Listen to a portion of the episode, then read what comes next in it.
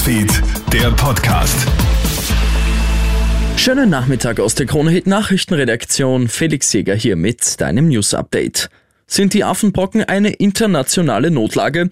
Die WHO will diese Woche darüber entscheiden, ob man die Affenpocken so wie die Corona-Pandemie einstuft. Schon aus 40 Ländern gibt es Meldungen über Affenpockenfälle. Auch in Österreich hat es Ende letzter Woche sieben neue Fälle gegeben. Mit einer Pandemie kann man das aber laut dem Virologen Norbert Nowotny nicht vergleichen. Also wir haben Mittel zur Verfügung, diese Affenpocken beim Menschen einzugrenzen. Und wir haben eigentlich nicht das Problem, das wir am Anfang mit Corona hatten, dass eben kaum antivirale Mittel oder, oder Impfungen zur Verfügung gestanden haben.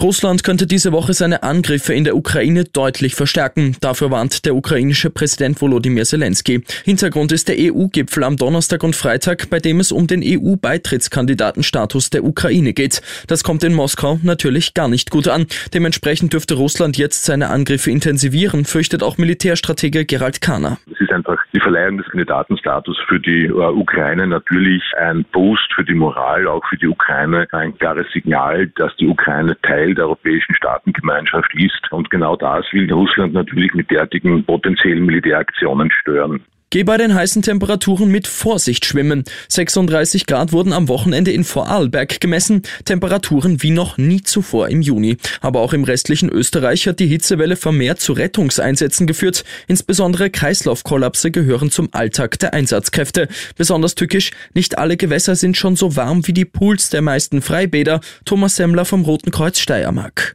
wenn man zum Beispiel stark überhitzt ist und dann ins kalte Nass hüpft, dass da der Kreislauf zusammenbricht und da im schlimmsten Fall auch zu Bewusstlosigkeit führen kann.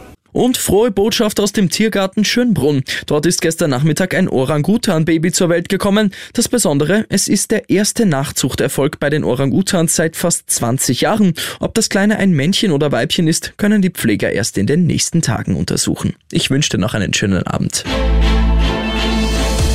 Krone Hits, Newsfeed, der Podcast.